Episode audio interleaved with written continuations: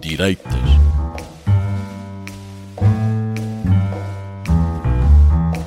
Olá, o meu nome é Alexandre Pouso e sou candidato à Câmara Municipal de Oeiras. Sei que a maior parte das pessoas não querem ouvir o que um político tem para dizer, mas eu também sei que esta campanha é quase uma missão impossível. E por isso, porque não quero fazer a mesma p... do costume e não vir a cara a um desafio difícil, irei dizer tudo aquilo que quero fazer enquanto salto de um avião durante um minuto. Porquê? Porque eu vou dar tudo para o Oeiras! E agora, em diferido, dessa Europa inteira, mas em bom português, deixamos aqui aquilo que de mais entusiasmante aconteceu à direita em Portugal, desde que o professor Marcel foi levar a vacina para a gripe. Senhoras e senhores, episódio desta semana do podcast Linhas Direitas.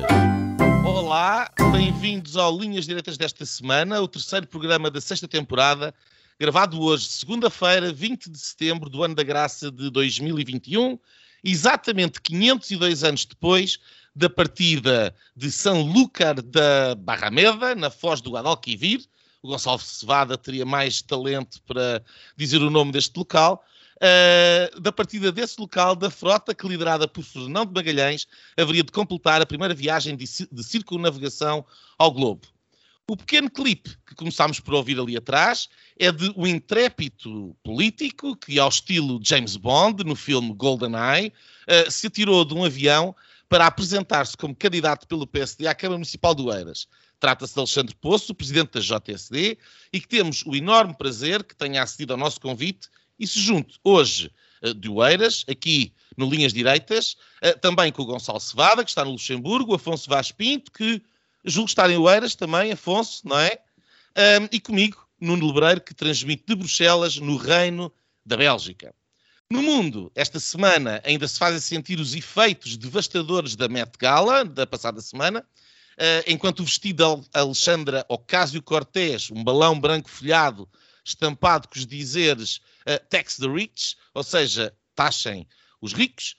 Um, na gala, onde um bilhete individual de entrada custava a módica quantia de 30 mil dólares por pessoa, mas as fotografias do vestido continuam a rodar pelo mundo cibernético, com diversos dizeres encarnado. Um, Descobrindo-se ontem que a autora do vestido, uma estilista nova-iorquina, não paga os seus impostos, estando a dever 130 mil dólares ao IRS norte-americano. Quem não foi à Met Gala, não porque lhe falta dinheiro, mas porque não quis mostrar um passaporte sanitário com uma vacina Covid-19, que aliás não tomou, foi uma famosa rapper, Nicki Minaj, não sei se será assim que se lê, uh, que se viu numa batalha, entretanto, com as forças canceladoras do costume.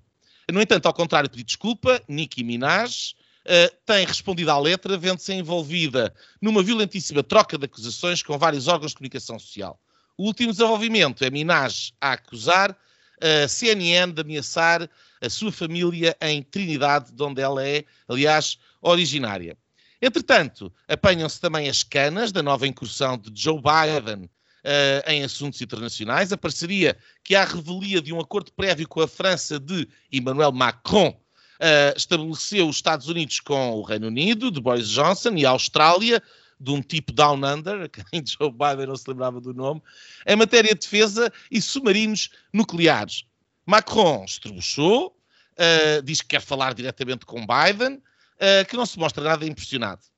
No Médio Oriente, o ex-primeiro-ministro, agora líder da oposição, gozou com Biden por este alegadamente ter adormecido no encontro com o atual eh, primeiro-ministro israelita. Vamos ver como é que estarão as relações Estados Unidos-Israel. Soube-se hoje que o Vaticano fechou as portas a quem não tenha sido vacinado contra a Covid-19. A ordem, a ordem foi dada pelo Papa Bergoglio, imagino que infalível, não é, Afonso Vaz Pinto? Uh, isto no mesmo, no mesmo dia que a farmacêutica Pfizer garantiu que, e passo a citar, a vacina é eficaz em crianças dos 5 aos 11 anos. E, naturalmente, fim de citação, naturalmente irá pedir autorização à FDA para ser utilizada nessa faixa etária. Isto numa semana em que o painel de um, advisors da FDA uh, não, uh, não concordou com a ideia que a vacina seja administrada a pessoas com menos de 16 anos. Na China, assiste-se com grande expectativa ao anunciado colapso da Evergrande, uma mega empresa avaliada em 300 mil milhões de dólares, um gigante da promoção imobiliária, a maior do país, aliás, e cujo aparente colapso leva a crer que a bolha imobiliária chinesa poderá estar a rebentar. Para muitos, Evergrande, um, em cantonês, é sinónimo de Lehman Brothers em inglês. Aliás, não é apenas Evergrande que está em colapso, uma mais pequena promotora imobiliária de Xangai, a Cynic Holdings Group, desvalorizou hoje, em apenas um dia, 87% em bolsa, até ver a sua cotação suspensa. E há já sinais uh, que indicam pressão na dívida soberana chinesa. Uh, então a questão se estaremos a assistir a uma nova crise de estilo subprime, apenas começando na China, e quais as implicações e consequências para o resto do mundo. Nas Canárias, ilhas sob domínio espanhol, explodiu um vulcão com mais de 5 mil pessoas já retiradas e muitas casas destruídas. Em Portugal, não é com vulcão, mas a política também aquece. Continuam as acusações de parte a parte acerca da chamada bazuca, ou plano de resiliência, como diz António Costa, ou metralhadora, tá, tá, tá, tá, tá, como diz Rui Rio. O PS continua a vender a dita como razão para votar PS nas autárquicas, assim ao modo voto em mim que recebes dinheiro uh, da União Europeia. Numas eleições onde o destino político de Rui Rio, já disse, se vai decidir, mesmo que ganhe apenas por um bocadinho em relação a 2017. Talvez relacionado com esta posição de Rio, que assume que não se recandidata se for uma vitória pouquinho, anuncia-se hoje na capa do jornal e, em letras muito grandes, que Paulo Rangel e Miguel Pinto Luz terão juntado esforços numa única candidatura com o intuito de derrotar Rio numa ampla e larga coligação dentro do PSD. E é também do PSD e da JSD e do futuro da direita que iremos falar hoje, aproveitando a presença do Alexandre. Um, aliás, a quem eu agradeço, porque imagino que em plena campanha autárquica tirar tempo para vir aqui ao nosso estaminé eh, não, não terá sido fácil e estamos muito gratos pela tua disponibilidade.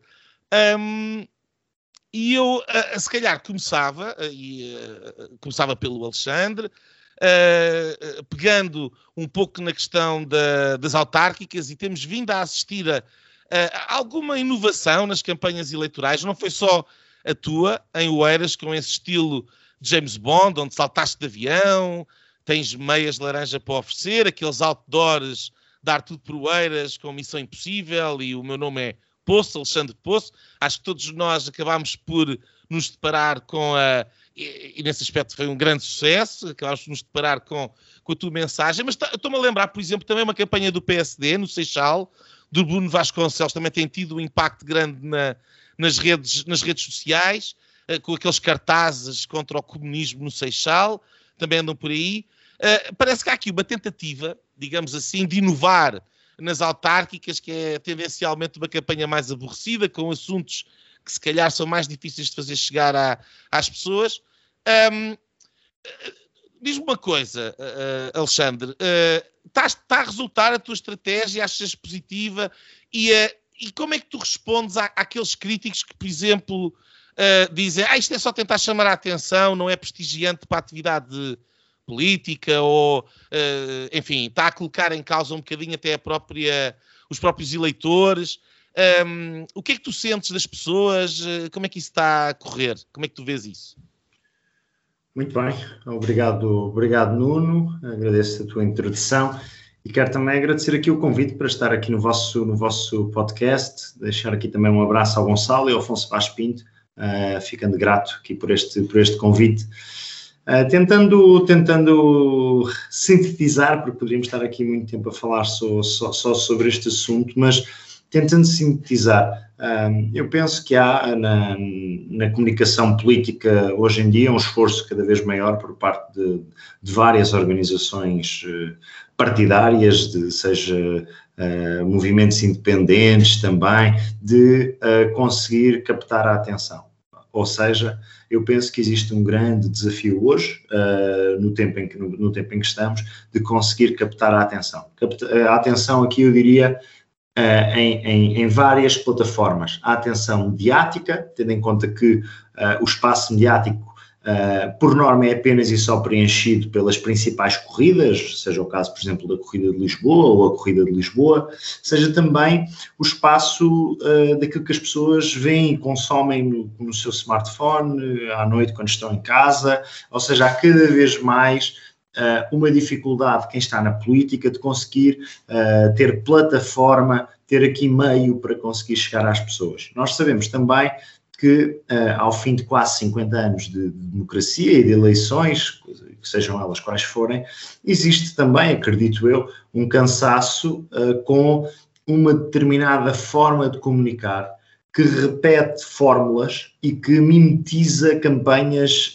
independentemente de se estarmos, a falar de uma autarquia local, do Parlamento, do Parlamento Europeu. Obviamente que nas presidenciais é diferente, porque por norma temos candidatos pelo menos os, os com possibilidade de ganhar, uh, que já têm o seu caminho feito através de anos e anos nos mídia, mas existe uma, uma clara dificuldade em quem está hoje na política conseguir comunicar. Ora, uh, esta campanha, esta candidatura que decidimos fazer nestes moldes, parte também aqui naturalmente de uma circunstância política, eleitoral no meu conselho. Uh, eu tenho 29 anos e quando nasci, o meu principal adversário já era presidente de Câmara há seis uh, é naturalmente uma campanha de alguém que procura ser o challenger nesta eleição, de alguém que procura também que as pessoas uh, o reconheçam. Eu penso que seria um, um incómodo uh, gigantesco para a minha candidatura e também algo que eu não estaria disposto a fazer, era fazer uma campanha durante dois, três meses em que uh, eu me limitava a fazer uh, a mesmice do costume uh, e em que eu podia estar na rua a falar com pessoas, mas ninguém tinha qualquer tipo de identificação com a minha candidatura. E por isso decidimos arriscar. Arriscámos com um jogo estético assumido, com a utilização de referências culturais. Aliás, tenho andado em muitas ações de rua nas últimas semanas e se há coisa que ouço muito é a forma como tu me introduziste, o James Bond do Oeiras. E eu penso que também a candidatura com o slogan uh, o, o slogan a dar tudo, é também algo que eu penso que, num assunto sério que é a política, os políticos não podem estar primeiro só a pensar ou no seu percurso ou na, ou, no, ou na forma como são percepcionados, a pensar numa melhor oportunidade a seguir. Têm mesmo de dar tudo, dar tudo o conhecimento técnico que têm, dar tudo das suas características pessoais que os colocam em melhor posição para, para, para, uma eleição, dar tudo também na forma de comunicar. Ou seja, a política é um assunto demasiado sério para que quem está a candidatar-se a cargos tenha eh, como principal prioridade apenas parecer bem. Ou seja, fazer a eleição toda sem correr riscos. Nós preferimos correr riscos. Há uma opção uh, deliberada, intencional da minha parte de uh, conseguir também ter uma maior notoriedade num conselho em que o meu partido, e neste caso a coligação que lidero, tem tido bastantes dificuldades eleitorais. Há quatro anos tivemos um resultado em coligação com o CDS de 8%, este ano vamos em coligação com o MPT, entretanto surgiram novos partidos, sabemos que que do outro lado é um está um cenário, é um cenário é. difícil, não é? Sabemos que do outro lado está um dinossauro autárquico, sabemos que a decisão da escolha de candidato do PSD demorou muito tempo, foi quase dos últimos candidatos do partido a ser, a ser anunciados, e portanto eu penso que eu tinha dois caminhos. Ou era uma campanha mais do mesmo, e ficava, chegava ao fim da eleição e podia dizer, bom, fiz aqui uma coisinha jeitozinha, ou preferia arriscar preferia demonstrar que é possível na política comunicar de uma forma eh, atrativa, que é possível não nos levarmos demasiado a sério. Eh, há muitas pessoas que dizem, bom, mas tu és deputado acima da República, um, ehm, se calhar não podes comunicar assim. Ou eu penso que são as mesmas pessoas que passam a vida a dizer que já ninguém liga ao que os partidos dizem, já ninguém liga aos folhetos e aos flyers, já ninguém liga a vídeos de tempos de antena, já ninguém liga a quase nada de, de, de, do fenómeno político. Uh, e depois, quando surge alguma coisa diferente, bom, mas alto e para, alto e para o baile, que uh, não podemos colocar em causa uma fórmula repetida que, embora não gostemos, embora até desprezemos ou que nos seja completamente indiferente, é aquela forma uh, canónica de fazer campanhas políticas. Isso dá a ideia que é um bocadinho é, é, é preço por ter cão e preço por não ter, não é? Quer dizer, e portanto, na, eu prefiro na dúvida. Campanha, eu prefiro que a minha campanha gere adesão e ódio, ou gere uma, um grande entusiasmo ou repulsa, do que fazer uma campanha que não gera nada. Que a maior parte, a maior parte das campanhas, por norma, Exato. não geram nada. Uh, e particularmente numa eleição autárquica, como tu, me dizias agora, é muito difícil. Por exemplo, eu faço a comparação. Uh, quando eu tomo uma posição enquanto deputado ou enquanto presidente da JSD, ou a JSD toma uma posição, eu consigo ter uh, um espaço no sistema mediático para que essa posição seja veiculada. Numa eleição autárquica, quando estão a decorrer 308 eleições, com centenas, milhares de candidaturas a querer ter a atenção dos mídias, ou nós conseguimos inovar na forma, ou então estamos condenados a que nem a forma nem a substância passe. O objetivo uh, aqui foi, foi claro, assumir um estilo de campanha que gere curiosidade, que possa até chocar, mas que pelo menos permita que mais pessoas uh, passem a ligar àquilo que estamos a dizer, quase ao principal do, ao principal do nosso programa eleitoral, àquela, a, a quem é que eu sou, uh, o que é que nos propomos a fazer. Uh, esse foi o, o mote que guiou e que está a guiar e que guiará até ao final da minha campanha. Muito bem. Um, eu, eu, nós, já, nós temos aqui a oportunidade, de, antes de, no outro programa, creio que há dois ou três programas atrás, falámos brevemente sobre isto. Eu tenho ideia de o Gonçalo Cevada uh, ser um fervoroso apoiante desta técnica e de ter referido qualquer coisa sobre o Rivera, o, o, o espanhol. O Alberto Rivera uh, utilizou, sim, que, utilizou, utilizou, em 2006 numa, na, na, campanha para as eleições do a, governo a, a tática, regional da Catalunha. Aparecia nu. Exato. não era? Aparecia totalmente nu. Aparecia nu, estás a querer dar uma ideia? Não, estou a dizer, estou a dizer, repara, estou a dizer que foi alguém que em 2006 apareceu a, a tapar, deixa-me ah, deixa só terminar, apareceu, enfim, totalmente nu nos cartazes, nas ruas de Barcelona, Girona, etc., a tapar as partes íntimas e 10 anos depois... Ele tapava as partes com o quê? o José Cid era com, com as mãos, com as mãos. Coisa, é verdade, era coisa... Então isso não é dar tudo. Com as mãos. E, e, e dez anos depois a verdade é que teve a muito pouco de liderar a oposição em Espanha. Portanto. Uh... Não, mas como é que tu vês aqui? Eu, eu acho que o Alexandre quer fazer aqui uma breve exposição que é o estado da arte. Quer dizer, nós estamos a falar de as pessoas estão uh, ligadas 24 horas por dia, bem, quando não estão a dormir, e mesmo assim, se calhar dormem o telefone na mão, um, uh, uh, arranjar a atenção nesta multiplicidade de plataforma, plataforma completamente infinitesimal dimensional, quer dizer, portanto, ninguém faz ideia onde é que as pessoas estão, é muito difícil de juntá-los ao mesmo tempo, não é? quer dizer, antigamente o tempo de antena basicamente sabias que às 8 da noite ou às 10 minutos, quer dizer, toda... eu lembro-me de gramar com o relógiozinho à espera de que os comunistas deixassem de falar, etc. Quer dizer, as pessoas gramavam com isto e todo esse mundo acabou. Uh, agora, a questão é, uh, será que vamos correr o risco? Eu, pessoalmente, acho que aquilo que o Alexandre fez e a campanha do Alexandre está muito bem conseguida.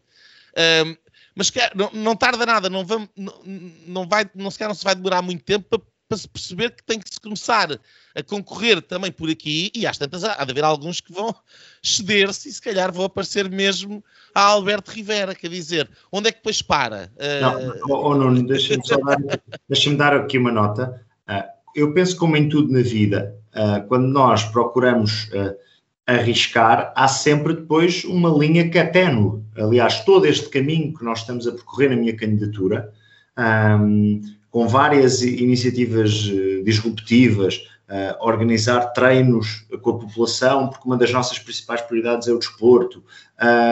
Eu oferecer meias de laranja na, na, na, rua, porque é as meias que tenho no cartaz.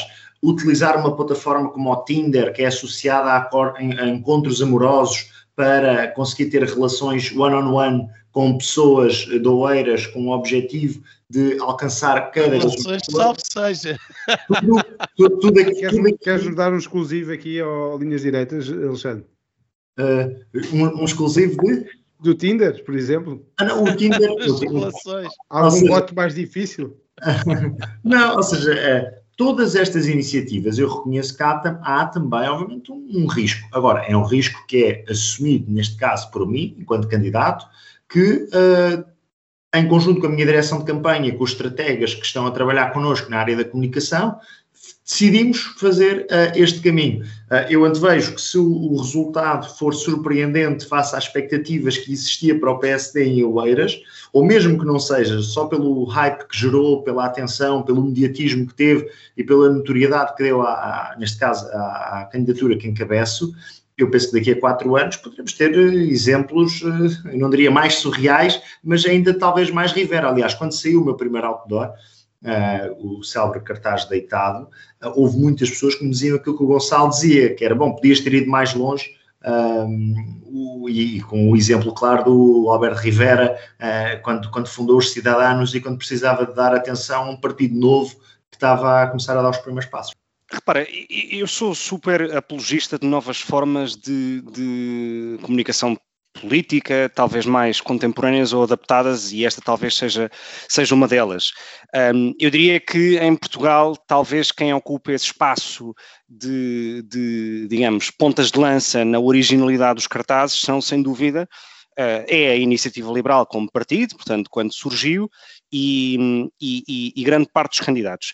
Isto depois tem um problema, que é um, e acho que esse é o grande calcanhar daqueles de, por exemplo, da iniciativa liberal, que é, eh, por um lado, a sua ausência de quadros, portanto, quando alguns desses candidatos, ou a grande maioria, para não dizer todos, um, participam em debates ou, ou propõem o que quer que seja, eh, quer dizer, não há uma ideia que vá muito mais além uh, de repetir a palavra liberal sem perceber muito bem como é que isso se concretiza em, em, políticas concretas. Estás a falar agora no caso das autárquicas em particular, imagino. Sim, precisamente, exatamente. Okay. Precisamente, no caso das autárquicas é muito difícil uh, traduzir uma mensagem uh, profundamente enraizada uh, numa ideologia em política autárquica concreta. E acho que isso se notou nesta campanha. E isto para fazer o paralelo com no caso do Alexandre ou de outros candidatos que tenham este tipo de, de cartazes,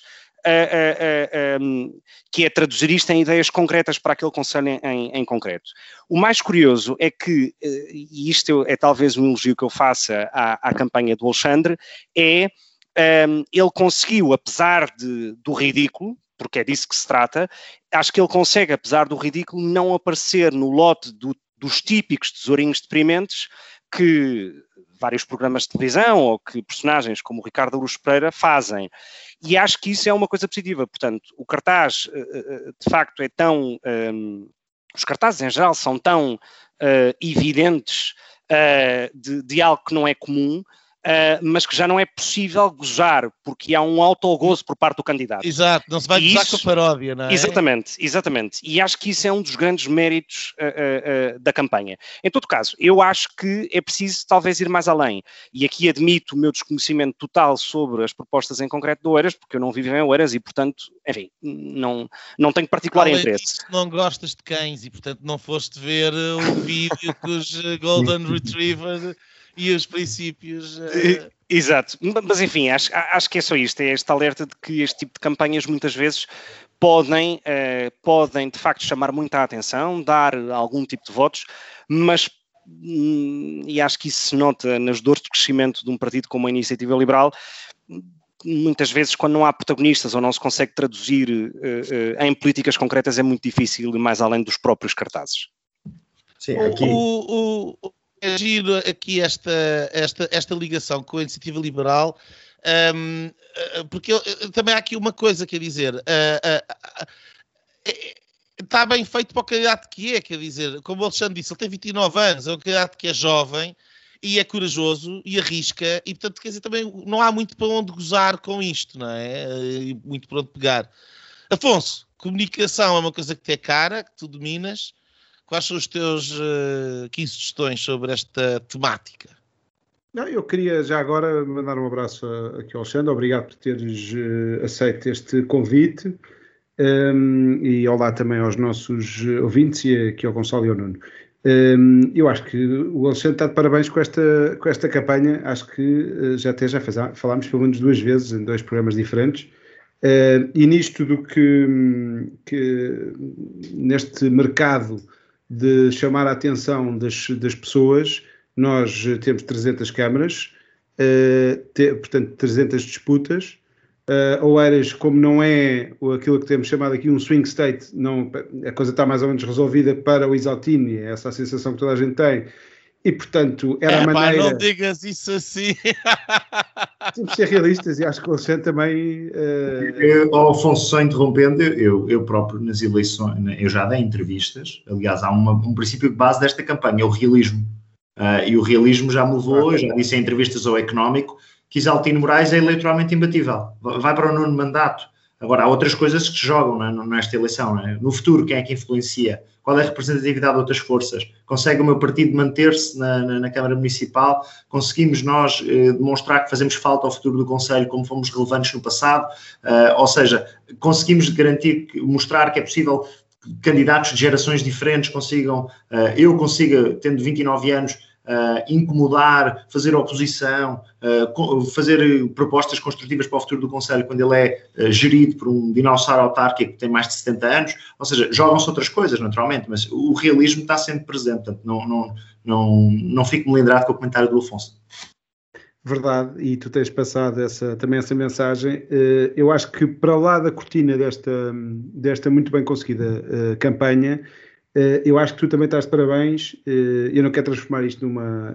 Só darmos aqui os parabéns ao Alexandre, mas pela correção que tu tens mostrado para com o Isaltino Moraes. E, e é, é, um ex-PSD, foi pensado até uma, uma tentativa de caminho de, de reconciliação com alguns ex-social-democratas. Este seria certamente um. Uh, e o do que eu tenho ouvido de ti tem sido sempre palavras de respeito. Uh, e numa altura em que também se jogam outras eleições, um, como as eleições internas do PSD, também muita correção para com o presidente do partido, uh, Rui Rio, uh, e portanto, parabéns por tudo isto. Eh, acho que o facto de eu ter ouvido o último Governo Sombra e ter ouvido a tua campanha e de forma um, bem, bem enquadrada e, e dando-nos parabéns, eu acho que é, um, é uma. É uma é uma, uma demonstração de, de, de, força e de que conseguiste furar. E também parabéns pelo, pelo o teu mandato na JSD. Eu estado, já tinha estado mais atento até ao teu percurso na JSD. Não, não, não tive nos últimos anos dos outros presidentes. Reparei, por exemplo, naquele livro que tu uh, promoveste, dos 40 anos de Sá Carneiro, com uma série de ex-líderes, Passos Coelho é um deles, uh, que escreve, uh, social-democratas, são vários social-democratas. Eu acho que tens feito um, um trabalho bastante apreciável. Uh, isto num país uh, em que, agora estamos a falar de marca, marca PSD, é uma, é uma, uma coisa, para mim tem sido uma constante uh, não ter visto a marca do PSD nestas autárquicas. Eu vejo muito a marca PS, aliás, quem está a dar tudo neste momento é o Partido Socialista, através de uma bazuca, e de facto está a dar tudo, e é assim que o país mexe, infelizmente, e de forma muito, muito escandalosa. Uh, de facto, o António Costa está a dar tudo, até bufatadas na Galp deu. Uh, não sei se é porque a cor é laranja, não sei se, se está em modo autárquico, mas falta, faltou-me sempre, uh, por exemplo, na campanha de moedas, que acho que está a ser bem conseguido, acho que é um ótimo candidato também. Eu acho que falta pensar no partido e aproveitar estes momentos que são momentos de contacto com os eleitores, contacto di diário. Vocês estão na rua, vocês candidatos autárquicos, e portanto seria uma boa oportunidade para falar muito mais do que o quem é que ganha, quem é que não ganha, e de outra razão. Uh, mas uh, eu acho que é muito difícil num país que está infelizmente capturado por quem de facto dá tudo e dá mesmo tudo. Uh, aliás, há uma frase eh, do Primeiro-Ministro que eu acho que é bastante grave, que é eh, não dar o PRR que não pode ser entregue a quem uh, tanto o ataca. Isto é gravíssimo e, e portanto, uh, ainda bem que estás a dar tudo pelo, pelo PSD aqui uh, em Oeiras, que é o sítio onde eu não vou votar, eu estou em cheguei agora ao Conselho, mas muito, conheço muitos moradores, um deles é o teu candidato, conheço muito bem o teu candidato aqui à, à, à freguesia onde eu moro, que é o André Cunha, que também é um excelente candidato, que cá está a dar tudo. Não, e deixa-me só dar aqui esta nota. Uh, há pouco o Gonçalo falava da questão da iniciativa liberal. Eu penso que um dos objetivos que eu quis também com esta candidatura, não esquecendo que tenho responsabilidades no, no meu partido, é que é possível um partido do sistema, do establishment, um partido cinzentão, um partido que tem até, uh, ao longo dos últimos anos, demonstrado uma, uma, incapacidade em conseguir ter uma mensagem atrativa, conseguir, não estou a dizer fazer a pirueta e passar a ser algo que não é, mas conseguir ser um pouco mais atrativo do que aquilo que tem sido. Ou seja, nós não estamos condenados, ou acredito eu, alguém que, uh, neste caso, ainda nem 30 anos tem, mas tem 12 anos de militância no, no PSD e na JSD, nós não estamos condenados a que todos os fenómenos atrativos, todos os fenómenos que geram simpatia, todos os fenómenos que cheiram a mundo novo, a fresco, a inovador, tenham de ser de outros partidos. Ou seja, nós não conseguimos fazer isso. Por exemplo, eu há dias pensava, no passado, se calhar já o conseguimos. E agora não o conseguimos em 2021 seja, não temos quadros, não temos pessoas a pensar, se calhar eh, pode existir algum problema da mobilização dessas pessoas, tendo em conta as lideranças e as circunstâncias de cada gerência do partido. Mas nós temos pessoas cá dentro do nosso partido que, preocupados também com o futuro do PSD, têm de, quando têm a possibilidade, de mostrar que nós não estamos condenados uh, à estagnação, não? ou seja, nós não temos de estar condenados ao miserabilismo uh, de ter, parece que um, é um fardo ser do PSD. Não pode ser um fardo ser, ser de um partido, porque senão então não estamos cá dentro. Uh, se gostamos do nosso partido, se entendemos que o nosso programa é o melhor para a nossa comunidade, seja local, seja nacional. Então nós temos de conseguir também demonstrar que uh, sabemos ler os tempos, sabemos perceber o que é que a evolução nas sondagens, o que é que o aparecimento de novos partidos à nossa direita quer dizer e o que é que sucessivas derrotas eh, eleitorais querem dizer para o Partido Social Democrata, neste caso. sabes que há uma década atrás o Pires de Lima dizia uma frase que na altura foi muito criticado, o António Pires de Lima foi muito criticado na altura, aliás, até antes de ser ministro, sobre a, a urgência de tornar, no caso, o CDS um partido sexy. E a quantidade de críticas com que foi bombardeado quanto a isso foram enormes. Portanto, se calhar era um visionário disso que estás a dizer agora. Eu, eu acho que o Alexandre tem toda a razão aqui na, nesta abordagem, e, enfim, quer dizer, não há aqui grande discussão, acho que nós estamos todos mais ou menos de acordo. Eu gostava só, se calhar, de, de referir aqui esta, esta questão da. Isto está tudo interligado, a questão da, da juventude, a questão da imagem, a questão da iniciativa liberal. A iniciativa liberal entrou muito bem com que tem eleitorado jovem, por exemplo. Portanto, quem olha para os resultados das mesas mais jovens dos diferentes conselhos um, percebe que o PSD a prazo tem um problema. Eh, eu identifico a iniciativa liberal como muito mais ameaçadora para o, para o futuro do PSD um, do que propriamente o Chega. O Chega uh, uh, uh, é, um, é, um, é muito mais explosivo, é uma coisa que não se sabe bem o que é que vai ser, está dependente de um, de um, líder, por exemplo. A iniciativa liberal é muito mais perigosa porque está a ter resultados na ordem dos 12, 13, 14, 15% nas mesas mais jovens.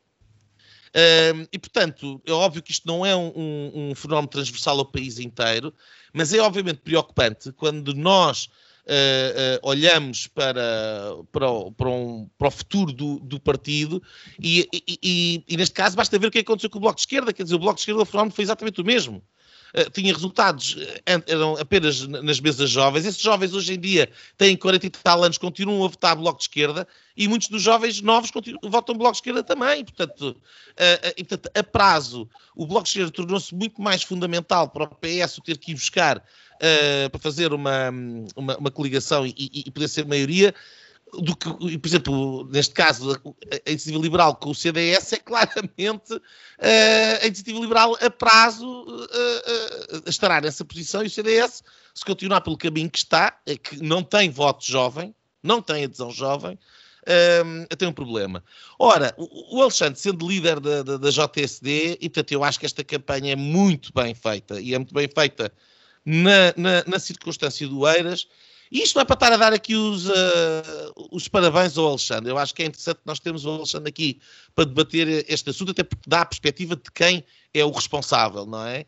Mas da, da minha ótica de fora, uh, acho que é muito inteligente porque uh, também é a imagem da JSD que está em causa, porque é o presidente da JSD que está ali representado, e a JSD, o grande adversário da, da JSD, é a iniciativa liberal é o grande adversário, porque e o, a JSD é uh, uma das principais respostas, ou pelo menos uh, uh, já foi em tempos, e, tem, e, e, se não for a JSD, então dificilmente será o partido, é que tem que ter a capacidade de dar resposta para aquele eleitorado que é eleitorado etário da JSD que está a fugir para esta força, neste caso a Iniciativa Liberal é um bom exemplo, mas há mais. Um, e, portanto, nesta disputa do eleitorado jovem, esta oportunidade, isto, esta candidatura do Eiras, que era uma candidatura perdida à partida e podia ser vista como uma coisa terrível, é transformar um, um ponto negativo para o PSD, que era ter tido a oportunidade de, de, unir o partido e resolver a questão do Eiras de uma vez por todas, terá que ficar para o futuro, alguns no futuro isso será possível de fazer, voltar a reunir a família social-democrata e o Eiras, eu imagino que sim, porque quer dizer, eu, eu vejo, são todos amigos uns dos outros, um, e, uh, uh, mas pegar nesta situação difícil e transformá-la numa oportunidade, e, e, numa oportunidade até mesmo a nível nacional. Uh, e portanto, eu nesse aspecto acho que sim, acho que está extremamente bem conseguido.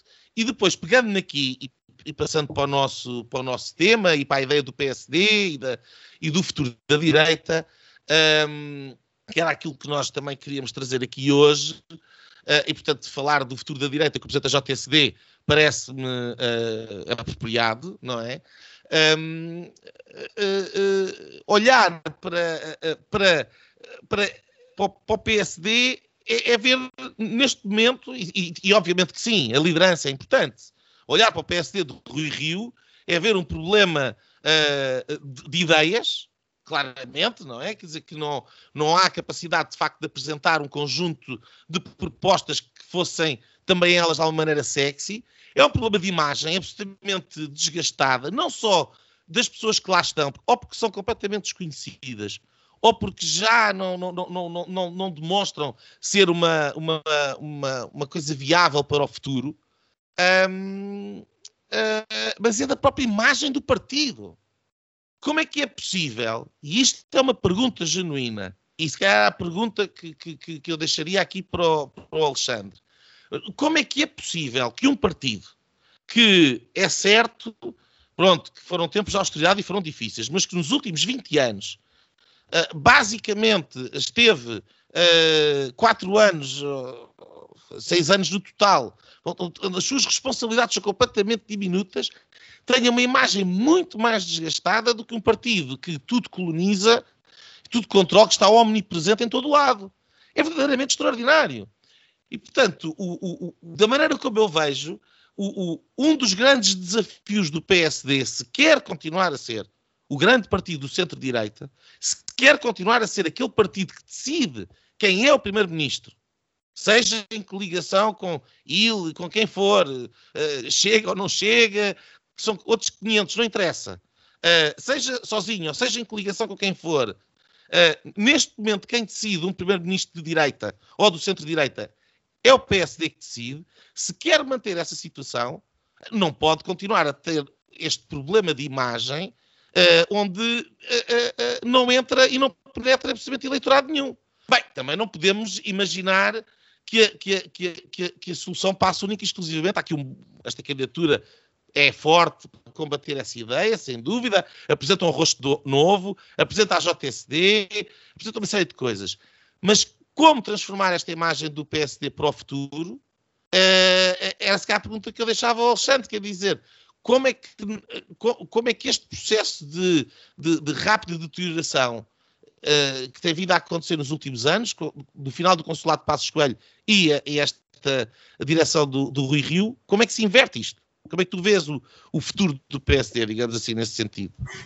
Obrigado, Nuno. Um, Tu fizeste um, um, bom, um bom enquadramento, ou seja, das últimas duas vezes em que o PSD foi chamado a governar, portanto, nos últimos 20 anos, o PSD eh, basicamente serviu para ser uh, apenas uh, um, a gestão dos tempos difíceis, a gestão de uma crise. Uh, eu penso que. Matar temos... o mensageiro, não é?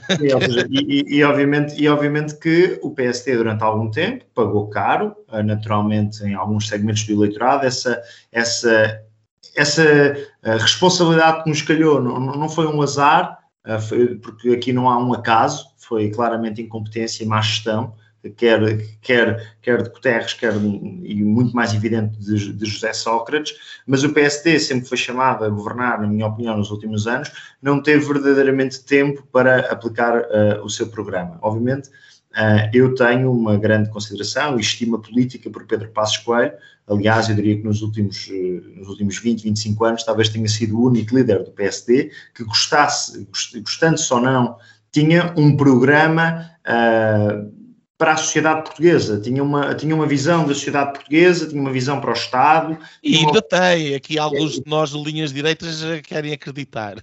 Sim, mas, mas, ou seja, o que eu penso é que a, a, grande dificuldade que o PSD tem tido, e embora nós tenhamos de ter algum cuidado, porque nós nunca seremos um partido monocausa, ou seja, nós nunca poderemos ser como já foram no passado outros partidos, uh, como por exemplo uh, o CDS chegou a ser identificado como partidos, dois ou três nichos um partido que quer ser a solução maioritária, que quer ser uma alternativa maioritária na sociedade portuguesa, não pode uh, perder a sua essência de, de, um programa generalista, transversal à, à, sociedade portuguesa como um todo e a todos os seus problemas. Agora, a dificuldade que eu tenho encontrado no, no, no, no PSD é de conseguirmos associar o PSD a uma ideia de país. Ou seja, uh, há Obviamente, cada liderança tem os seus, o, o, as suas principais características e aquilo que eu penso que, o, que tem sido uma dificuldade do, do PSD como um todo é, claramente, nós sabemos responder a esta questão. Qual a ideia de país que poderá fazer com que uh, o PSD mereça a oportunidade de governar? Eu tenho, uh, por escolha uh, ideológica, política, uma, um, por até por uma, pela minha vida, eh, eu tenho uma visão de que o partido se deve agarrar muito à ideia não só de uh, fazer mexer o elevador social, ou seja, o PSD ser o partido que consegue ter as melhores políticas de desenvolvimento que rompam com a estagnação, que rompam com o caminho da cauda da Europa e que permitam a cada português subir na vida, que permitam a cada português, independentemente do seu background socioeconómico, ter uma oportunidade. E, obviamente, que as políticas públicas contam, que o papel de redistribuidor da riqueza do, do Estado através dos impostos conta, que os nossos mecanismos do Estado Social contam, mas também nós temos de ter a capacidade de dizer claramente que nós não produzimos uma riqueza que permita dar serviços públicos ou uma resposta pública de qualidade às pessoas. Ou seja, nós não, não temos conseguido ter a capacidade, enquanto país, de gerar desenvolvimento. Eu, no Estado da Nação, fiz uma intervenção em que questionei António Costa e Cisa Vieira, Ministro da Economia, sobre isso mesmo. Com a nossa posição comparativa, 2000-2021, 2000-2020 para cada indicador, e nós verificamos que há uma ultrapassagem clara pelos países bálticos, uma colagem de muitos países do bloco, do bloco de leste a Portugal numa série de indicadores que demonstram que Portugal, comparativamente a 2000, naturalmente hoje temos melhores salários do que tínhamos em 2000, mas o país, comparativamente aos outros, aos outros, aos outros Estados-membros da União Europeia, está a perder caminho. Não estamos a conseguir convergir. E isto tem um resultado concreto na vida de quem é pobre em Portugal. Nós temos um país em que 40% das pessoas vivem muito próximo da pobreza. Depois colocamos-lhes as transferências sociais e um em cada cinco portugueses, 20% dos portugueses, vivem na pobreza. Portanto, nós temos um país que, mesmo com transferências sociais, não consegue uh, baixar o seu nível de pobreza. Nós temos um país também em que nós temos cada vez mais uma classe que trabalha e que é pobre em que as pessoas não conseguem oferir rendimentos para conseguir subir na vida, para poupar, para garantir um melhor futuro para, para a sua família, para si, para aquilo que querem fazer na vida, seja lá o que for. Ou seja, nós. Mas, temos... mas acho que também, também é importante, desculpa estar a interromper-te, Alexandre, mas também me parece que é importante. Uh, será? Isso é verdade, o diagnóstico é absolutamente verdadeiro. Não, eu ia passar para a parte, ou seja, o PSD, portanto, reconhecendo este diagnóstico, eu penso que há de ser transversal à militância do PSD. O PSD tem de fazer uma série uh, de mudanças claras na capacidade de afirmar a sua mensagem. Eu tenho esta crença muito forte de ligar o PSD ao partido elevador social, porque acredito que nos permite falar para as pessoas numa série de áreas, seja sobre educação, seja sobre a burocracia do Estado, seja sobre investimento, e tudo a conjugar para um país que dá oportunidade aos seus cidadãos de subirem na vida, de serem uh, melhores do que a geração dos seus pais, de conseguirem ter mais meios económicos à sua disposição para fazer o que bem entenderem na vida. Uh, agora, aceito que no meu partido possa, a quem possa existir quem uh, quem entenda, bom, talvez essa não seja a ideia, talvez seja mais importante ir tratar da reforma da justiça ou tratar. Não, mas tá, estás a falar um bocadinho também de, de, de, de, como comunicar e eu acho que tens razão. Não, não, não, não, não, é como, não é como comunicar. Mas é por, por eu estou claramente, claramente na substância. Não, eu não estou a dizer eu, isso. Eu estou a dizer é que, eu, eu percebo o objetivo e o objetivo está uh, certo uh, para quem está deste lado. Não, sim. para comunicar, o PSD, mas, o PSD mas, tem que comunicar várias coisas. Nós podemos começar com a, a forma da organização interna do partido, nós podemos ir até ao nosso logo, logo, logótipo, podemos ir à nossa forma de organizar, de organizar eventos, comícios, até à própria localização da sede nacional do partido. Ou seja, eu sou daqueles que acha que o PSD devia equacionar vender a sua sede. Uh, poderia ser simbólico, não mexe, na, não mexe muito na vida dos portugueses, mas é um, um gesto de arrojo de um partido que se calhar faz sentido que esteja noutro sítio. O PSD poderia, se querendo ser um partido de 2021 uh, dinâmico, moderno, de um Portugal que quer convergir com a Europa, uh, quando estamos a fazer 50 anos de, de, democracia, quando estamos a fazer 35 anos de presença no espaço europeu, se calhar ter o, a, nossa, a nossa sede não ser um bunker dos anos 90, ser uh, muito próximo mais de onde se, gera, onde se gera riqueza, onde está o novo talento, as startups, onde estão escritórios de, de co-work e o PSD instalar lá a sua sede. Há em Oeiras?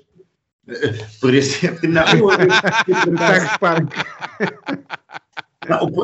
estou preocupado, eu estou aqui no abstrato, ainda não fomos à localização exata, mas, mas, mas isto, isto, seria simbólico. Agora, a, própria comunicação, aliás, há um exemplo que muitos, provavelmente já vocês são, são pessoas muito esclarecidas e muito informadas, provavelmente já sabem. Vocês não se conhecem a história, o case study do Partido Conservador. O Partido Conservador inglês andava anos e anos a perder eleições para o Tony Blair, para o Gordon Brown. E o Partido Conservador inglês ali por volta de 2004 ou 2005, ainda com Tony Blair, percebeu que tinha de mudar de vida. E a mudança de vida começou logo com o marketing, com a comunicação, quando David Cameron chegou à liderança. Não estou a dizer depois aquilo que aconteceu uns anos mais tarde e os méritos lá não da sua governação. Estou a dizer que é importante que o, que o PSD perceba, de uma vez por todas, que estamos em 2021. E que ou nós temos a capacidade de nos adaptar aos tempos, ou não será fazendo política da mesma forma que fazíamos em 1996 que uh, nós uh, vamos conseguir alguma coisa. Na substância, eu acredito que esta é a ideia nós temos de conseguir claramente explicar aos portugueses porque é que a nossa política económica, porque é que a nossa visão uh, mais liberal nos assuntos económicos permite à nossa economia desenvolver-se mais. Mas também temos que explicar às pessoas, e eu que sou um, eu, eu digo sempre, quando perguntam se eu sou social-democrata, eu digo sempre assim: olha, eu sou alguém que está bem numa organização que defenda dois princípios: liberdade, uma crença enorme na liberdade, na liberdade individual, na iniciativa privada, mas também a um partido, uma organização que tenha a perfeita noção de que ninguém é livre se viver num mar ou numa sociedade eh, rodeada de pobreza. E que, por isso, a justiça social, o combate às desigualdades, a igualdade de oportunidades é fundamental. E nós temos de ter a capacidade de demonstrar, de mostrar à sociedade portuguesa que esta mensagem uh, político-filosófica ideológica da organização da sociedade, de visão do Estado, assente, na minha opinião, em, claro, obviamente, no personalismo, na dignidade da pessoa humana, na não discriminação de ninguém, toda a gente tem uma oportunidade de conjugar estes dois pilares, liberdade com justiça social, acreditar na iniciativa privada, com reconhecer a importância que as políticas públicas têm, vamos, vamos pensar, por exemplo, a nível local, isso é cada vez mais transversal, das políticas públicas terem uma importância vital em, nos sistemas sociais. Ora, nós temos de ter capacidade de mostrar que isto, que este nosso programa político desenvolve melhor o país. Eu agarro muito à ideia de elevador social, eh, é algo que eu penso que me faz uh, muito vibrar para o futuro do meu partido. Mas acredito que haja outras opções políticas. Na forma, bom, na forma temos de mudar quase tudo. Uh, uh, Afonso, esta ideia do, do, do, elevador social, quer dizer, um, e a, a, forma como o Alexandre explica aqui, quer dizer, de facto faz sentido, não, não é isso que está em causa. A, a questão, e, e, tu és um tipo de comunicação o problema que eu identifico aqui uh, é que eu acho que os portugueses não querem ouvir falar de economia, não querem ouvir falar de ideias ou de ideologias ou de não sei o quê. Tem que haver aqui um, um, equilíbrio entre as ideias práticas que se conseguem dar e ao mesmo tempo aquelas ideias que conseguem vender esta noção de que, pronto, que enfim, que se oferece uma promessa diferente daquela que é uh, a oferta socialista. Quer dizer, este nó górdio, este ponto de, é possível ser desfeito, é possível encontrar aqui um ponto de equilíbrio uh, uh, entre estas, entre conseguir o prático que ganha a atenção das pessoas e ao mesmo tempo que oferece esperança em qualquer coisa. Como é que isto se, como é que isto se faz, uh, na tua opinião? Hum, eu, eu, não, eu não iria tanto à imagem como ponto de partida. Eu acho que a imagem é de facto importante eh, mas de facto nós temos neste nó górdico que o PSD só tem um papel a dizer, PSD e a direita em Portugal, quando de crise em crise, não é? Há esta sensação, quando houver uma crise, aí sim, aqueles 710 mil uh, funcionários públicos, nem todos votam no PS, obviamente, mas há uma grande maioria que, que votará uh, e olhará para o PS como um, um, um agente de estabilidade.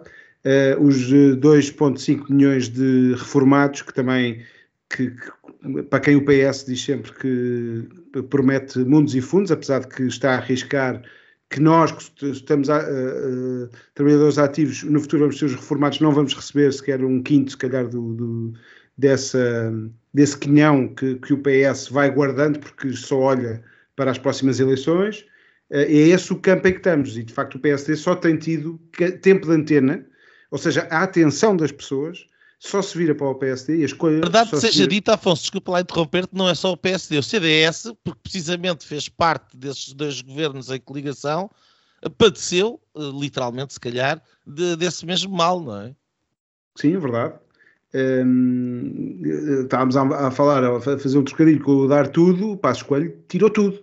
O CDS tirou tudo. E, portanto, uh, no imaginário uh, uh, político de muitos portugueses que decidem eleições, foi esse canto a que o PSD se deixou ficar. e ainda no tempo do, Passo Coelho, com, com, a nossa, com o nosso pino do, do, do diabo, de facto o PS tem sido muito hábil. Eu já disse isto na semana passada. Eu acho que o PS não tem um programa de governo, tem um plano de comunicação e, portanto, é assim que vai gerindo e é muito hábil a gerir esta sua sobrevivência.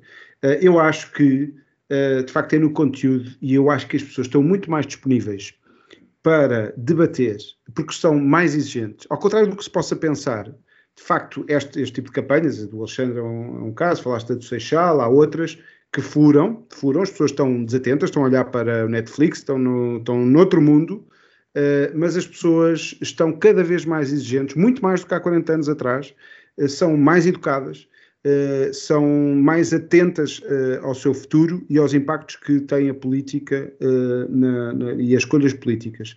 E por isso não, nunca deixar que a componente do conteúdo, e de facto o PSD tem que pensar no conteúdo, tem que pensar muito bem no conteúdo, porque o que nós temos neste momento com proposta de sociedade, isto é uma sociedade que está a atrofiar, Uh, está a, a, mandar talento para fora, muito mais uh, talento foi para fora de Portugal do que propriamente no tempo da Troika, isso deve-se a uma sociedade, a uma economia que não cresce. As, as empresas não crescem, nós não temos marcas uh, globais portuguesas, apesar da dimensão ser pequena, como é um, enfim, uma Holanda, um, há outros países de média dimensão a nível europeu e pequena a Holanda é do tamanho do Alentejo, só para Exato. que as pessoas tenham esta noção.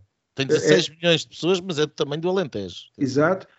Tem, tem a vantagem de ser ali no centro da, da Europa, mas mas quer dizer, tem marcas globais e nós não as temos. Não... Porquê? Porque nós estamos constantemente nisto. Quando, quando o António Costa se refere assim a uma empresa, como se referiu este fim de semana, quer dizer, está a lançar, é uma das maiores empresas portuguesas. Ele está a lançar uma, um, um aviso a, toda a sociedade. Portanto, estamos uh, nisto, estamos capturados sobre 46% do nosso, do, da, da, conta da, da eletricidade é impostos. 60% ou 50 e muitos por cento eh, da gasolina, impostos. Eh, nós temos que eh, alimentar este monstro. e eu acho que o PSD deve combater isto, porque nós temos que aí dar tudo como o Passo Coelho. Não é o que se lixa as eleições, devemos estar atentos, mas eu acho que ali arriscou. Ele por pouco não conseguiu uma maioria absoluta. Uh, acho que no futuro ele ou outro que vá dizer o mesmo, uh, eventualmente não pela negativa e com um bocadinho mais de fazemos este esforço, uh, não sei se é mudando a sede, se, se, o que é, mas que devemos fazer esse, esse esforço, pelo menos para agregar o espaço, porque agora partiu-se e ele é um caso desses, o Chega será outro, apesar de que não tem tantos, tanto contacto como tem a IEL com, com, com o PSD, a IEL para mim podia estar dentro do PSD, Uh, mas nós temos, uh, esta de facto, há, um bocado estávamos a, a pensar nas, nas, meias laranjas, ou na meia laranja, e veio uma ideia da meia rosa, que nós temos uh, em Portugal, temos meia rosa, mas nós ficamos com a parte dos pinhos, e aí é, disso que, é isso que o PSD devia contribuir, nem que tenha que morrer em combate, mas deve fazer esse combate. Não se deve furtar e não se deve deixar no tal canto, que é o, o canto duplo de político, da disputa política, mas também é o canto de querer negociar PRRs e estar aqui uh, sem mostrar de facto que há um caminho uh, alternativo e que todos os portugueses ganhariam, mesmo os reformados, mesmo os funcionários públicos, não íamos ter a crise e o diabo a vir de 9 em 9 anos, que é mais ou menos quando vêm as crises, uh, a bater à nossa porta. Eu acho que nós estamos aqui todos, até porque há aqui uma questão institucional, digamos assim, não querer pôr o Alexandre numa posição complicada, mas é bastante evidente que o problema aqui chama-se Rui Rio uh, e, uh, e, que é um entrave, uma, uma pedra na meia laranja. Nós somos um rio. é uma, uma, uma, autêntica pedra no sapato e uma pedra na meia laranja.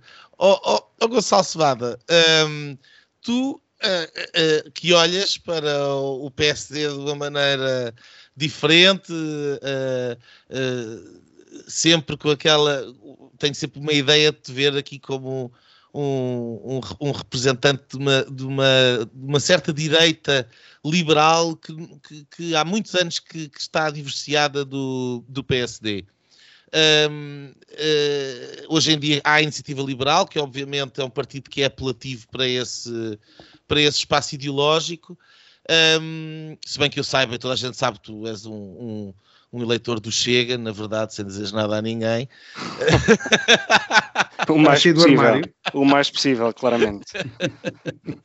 Mas para tirar desta provocação aqui ao, ao, ao Gonçalo, que detesta o, ali o, o, fenómeno mais à direita, um, como é que tu, uh, da tua posição, vês uh, que seria possível, de facto, falando nesta lógica do, do, do posicionamento do PSD no futuro da direita, como é que tu verias o PSD com capacidade para, para de alguma maneira, responder a estes desafios que nós temos aqui todos a, a, a falar e, e, e conseguir cativar-te, por exemplo, a ti, eh, para, para votar no, no, no, no PSD?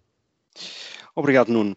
Bom, o primeiro passo, de maneira muito direta a essa pergunta, é rejeitar, e, e, lá está, eu como não sou militante do PSD nem nenhum partido, mas sim um eleitor de centro-direita típico, uh, ou de alguma maneira típico, vou, vou ter que criticar a, a, a maneira tanto como o Alexandre como, como, como o Afonso começaram as intervenções. A primeira maneira de me cativar a mim e a um certo eleitorado que se sente um pouco abandonado é não se desculpar por nada do que os governos do PSD fizeram nos últimos 20 anos.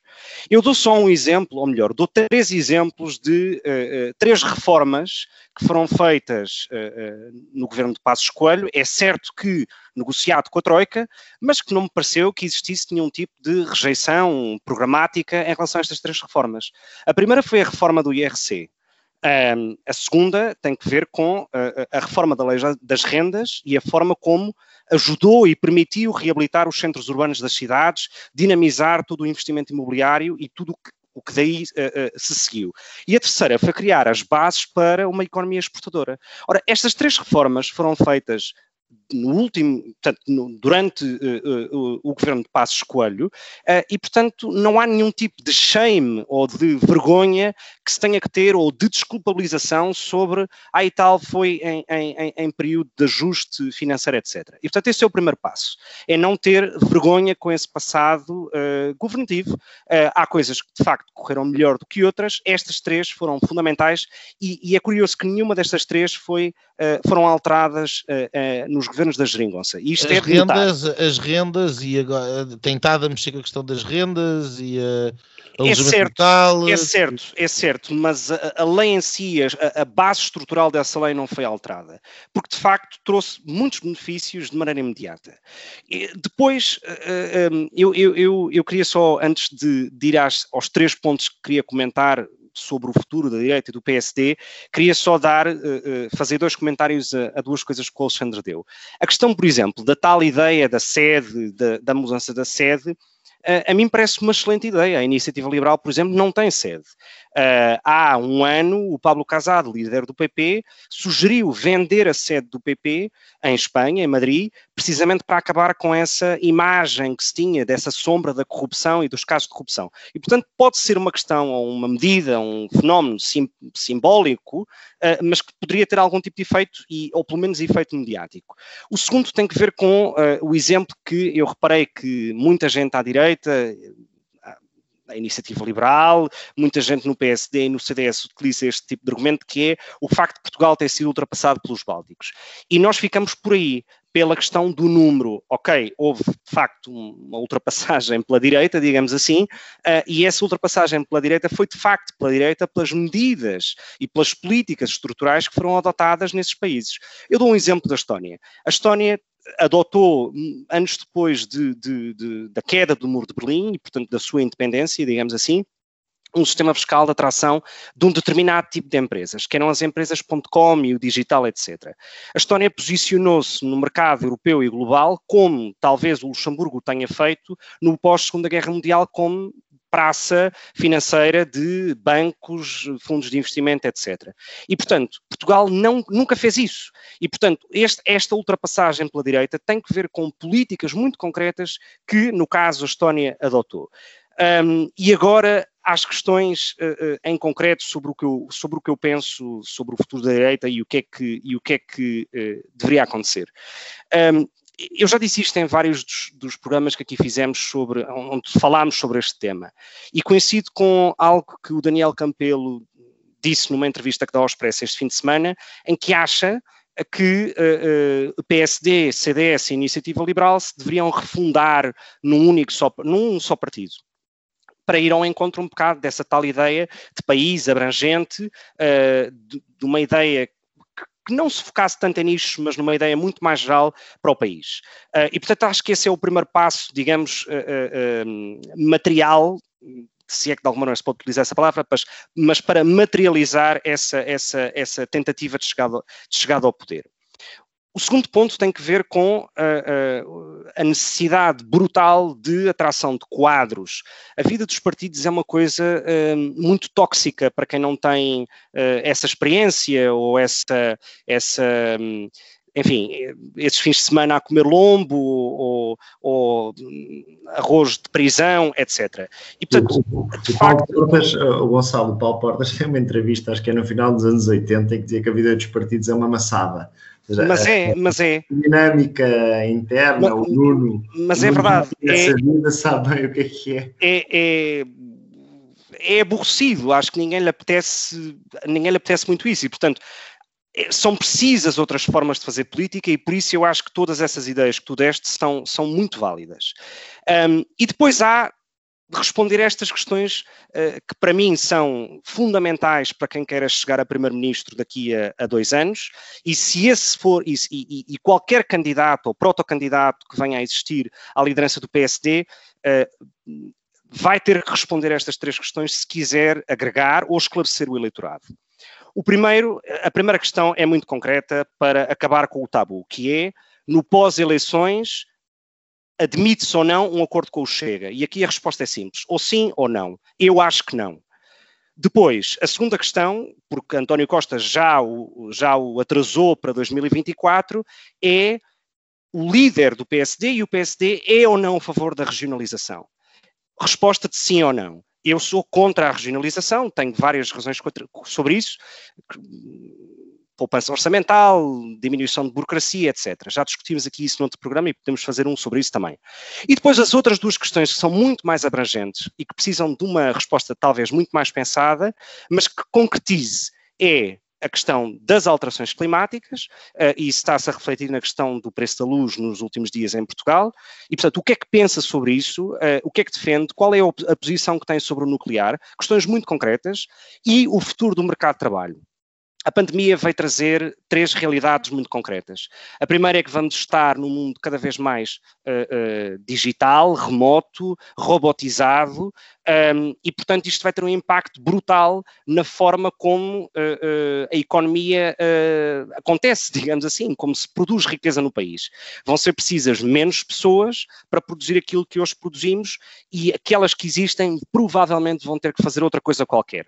Ora, é preciso que quem chega à liderança do PSD dê uma resposta a estas questões. E termino com isto, que é, porque o impacto disto não tem só que ver com no imediato no mercado de trabalho, mas com a segurança social.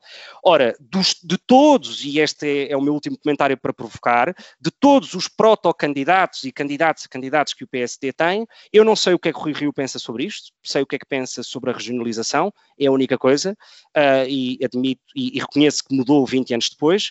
Não sei é Moreira que é que... Silva ou nulos. Não sei, não sei o que é que pensa o Paulo Rangel sobre isto. Uh, sei o que é que pensa o Moreira da Silva sobre isto, porque ele escreve artigos sobre isto de maneira recorrente. É de maneira recorrente. De maneira recorrente. Porque se demonstra, porque se estuda, porque estuda, porque estuda. Uh, não sei o que é que os outros pensam, mas acho que qualquer candidato uh, a primeiro-ministro pelo PSD tem que saber responder a estas questões. Olha, tem, tem eu... que ser líder da IEL para aí. É, pois, quer dizer, tem que ser um Davos Boy. Uh, eu não sou um Davos Boy, não, não, não. Uh, eu, eu, vou só dizer aqui duas ou três coisas, uh, até porque já estamos para lá onde deveríamos estar aqui, no, neste momento, em termos de tempo. Um, aqui várias coisas que o Gonçalo disse que eu de facto não, não, não, não estou de acordo. Um, uh, eh, não acho que tenha que haver nada sobre acordo nenhum com o Chega, quer dizer, ninguém tem que se comprometer com rigorosamente nada. Isso é cortar vasas, ninguém sabe o que é que é o dia da manhã. Uh, é uma, uma, uma patetice uh, comprometer-se com uma coisa que depois, na prática, pode significar deixar o PS no governo. Isso não, não faz sentido nenhum é não falar sequer sobre o assunto, porque é um não assunto, e, e aliás, uh, só é um assunto em que sempre para o Gonçalo Cevada, que fala sempre no Ventura e no Chega. Um, uh, uh, acho que a questão do socialismo verde é importante. Portugal vai ter. O mundo mudou. Portugal é um país de, de, espinha vergada dentro da União Europeia, não tem qualquer espécie de independência para dizer o que quer que seja que não, só pode dizer que sim. Eh, porque se é que não, fecha-se a torneira do BCE e do Quantitative Easing e estamos imediatamente na bancarrota e, portanto, eh, eh, é preciso aceitar as condições, sejam elas mais ou menos explícitas do BCE e, por sinal, aquelas que são ditadas pela Comissão Europeia e, portanto, a estratégia será provavelmente europeia e como é que Portugal vai viver nesse novo mundo será algo que não só o PSD, mas os portugueses como um todo têm que pensar seriamente Uh, infelizmente esse debate não se faz, porque hoje em dia não se debate rigorosamente nada. Um, só criticar aqui a ideia de que o circuito da carne assada não interessa para nada. Eu não podia estar mais em desacordo. Isso é a visão própria, de facto, do, de alguém que se, que se sente bem num partido quadro, estilo IEL, que não tem sede, que não tem militância, que tem uh, um conjunto de um, uh, pessoas que se juntam em tertúlia urbana para discutir temas sofisticados e salvar o país. Um, um partido popular não é isso. Um partido popular é isso e muito mais. E o circuito da carne assada é aquilo que permite com que as pessoas de Odmira tenham uma voz, é aquilo que permite com que as pessoas do interior uh, alentejano, das beiras, traz os montes, do norte, tenham uma voz. E tenham uma voz a fazer um programa de partido que leve em consideração os interesses dessas pessoas e não daqueles que estão sentados em Lisboa, nos grandes centros urbanos, com problemas próprios da elite europeia, que não são minimamente aqueles que são os problemas dos portugueses reais e que compõem a maioria da nossa população. Um, eu termino uh, com a ideia de que o PSD deve ser o é o partido que é a casa da direita, quer dizer, não pode ser outra coisa a não ser isso. Uh, e isso implica não ser um partido fechado ideologicamente.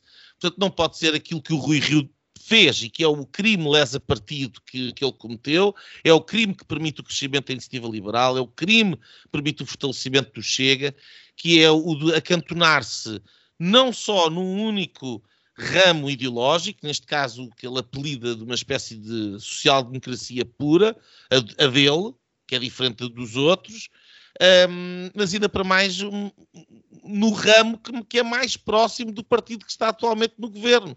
Portanto, ele ao fazer isso não só ostracizou toda uma nova geração dentro do partido que pensa de uma maneira diferente e que tem uma visão mais próxima daquela ideia da social-democracia portuguesa, que acima de tudo uma, uma, uma, uma mistura Uh, entre elementos social-democratas, elementos liberais, uh, uh, e acantonou-se aí uh, ostracizando parte do partido e ainda para mais próximo do Partido Socialista que ele deveria estar a criticar.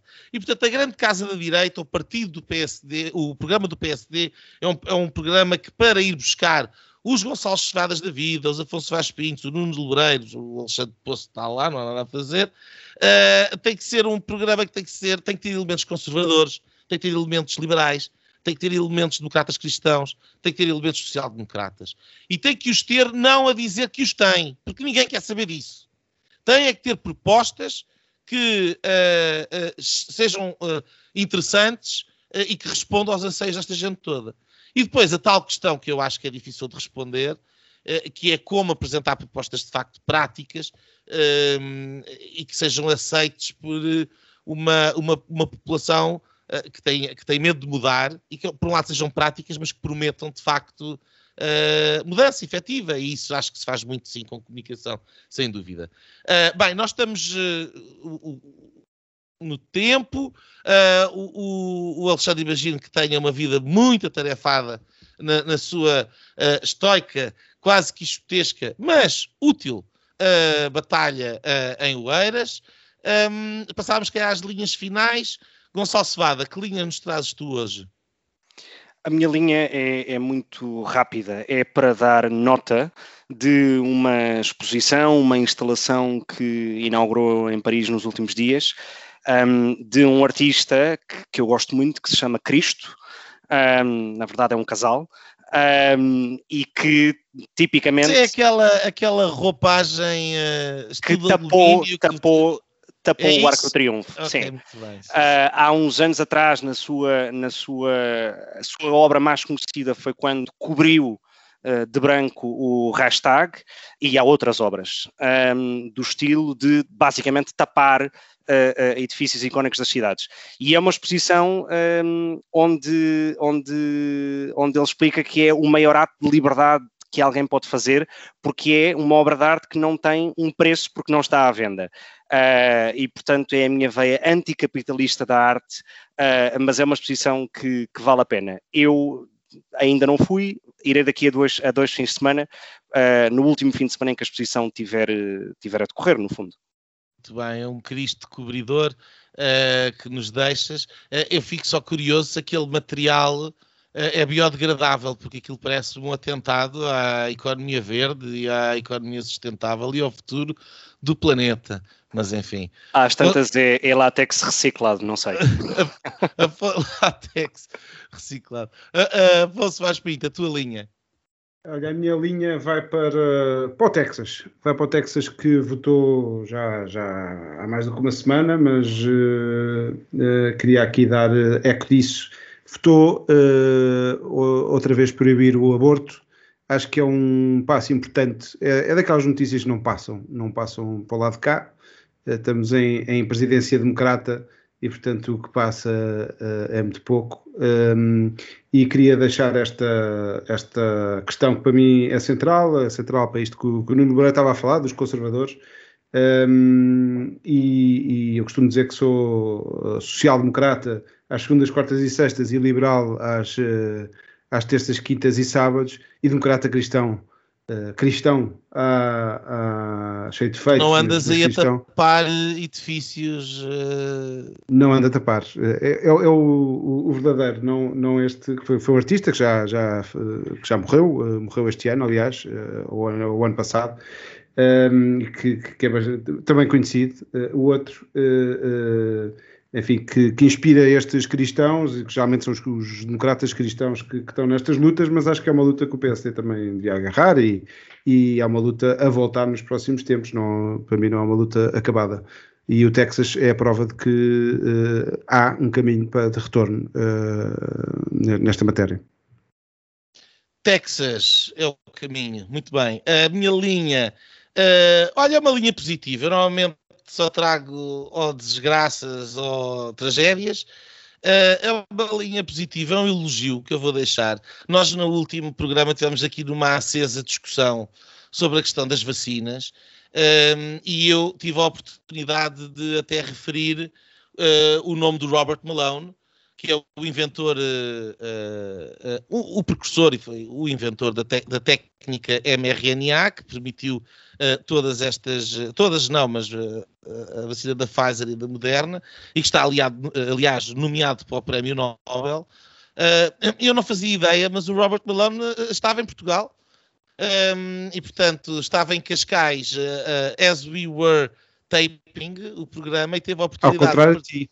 Uh, ao contrário de mim, que não estou em Portugal, mas fiquei com pena de não, não estar lá, porque ele foi participar na, numa uma tertúlia da Liberdade 21, que é um, um, um, um projeto muito interessante que, que tenta lançar o, o debate uh, a propósito das questões de Covid-19 e não só, uh, mas tem-se focado bastante nas questões de Covid-19 e de saúde pública, que tenta levar as diferentes perspectivas uh, ah, um, em consideração, e o Robert Malone participou nesta, quer dizer, é, é verdadeiramente extraordinário, isto é um tiro, Uh, uh, uh, excelente. Está disponível no Facebook da, da, da plataforma da, da Liberdade 21. É, essa conferência muito interessante, também com o médico infecciologista Tiago Marques do, do Santa Maria, uh, com o médico também Pinto Coelho, eh, até parece que é conhecido em Portugal, uh, enfim, portanto, era um painel diverso, uma, uma conferência interessante. Um, estão de parabéns quanto à iniciativa. Uh, lamento que não tenha havido rigorosamente ninguém na comunicação social portuguesa que não pegue na, no, no, nomeado Prémio Nobel inventor da tecnologia mRNA e que tem, obviamente, uma palavra a dizer sobre a questão das vacinas. Aliás, ele está vacinado e não é contra as vacinas sequer, mas é, é, é absolutamente extraordinário.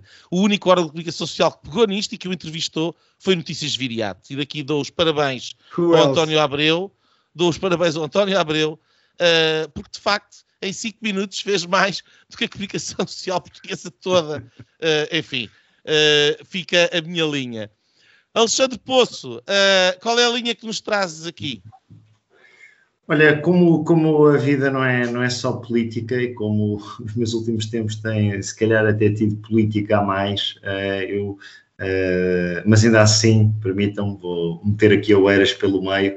A minha linha final é uma sugestão de visita de algo que já começou, começou dia 15 de setembro, vai até dia 15 de outubro, é a edição uh, 64 uh, do World Press Photo em, em Oeiras, no Parque, no Parque dos Poetas, 15 de setembro, uh, 15, de, 15 de outubro, edição número 64, uh, e pela informação que eu recolhi, uh, estamos a falar de um concurso que este ano recebeu candidaturas de uh, 4.315 fotógrafos de 130 países, com 74.470 imagens inscritas. Uh, no final, aquilo que pode ser visto em Oeiras de 15 de setembro a 15 de outubro, nesta exposição do World Press Photo, temos 45 fotógrafos de 28 países, uh, num ano em que, segundo a informação que, que é transmitida,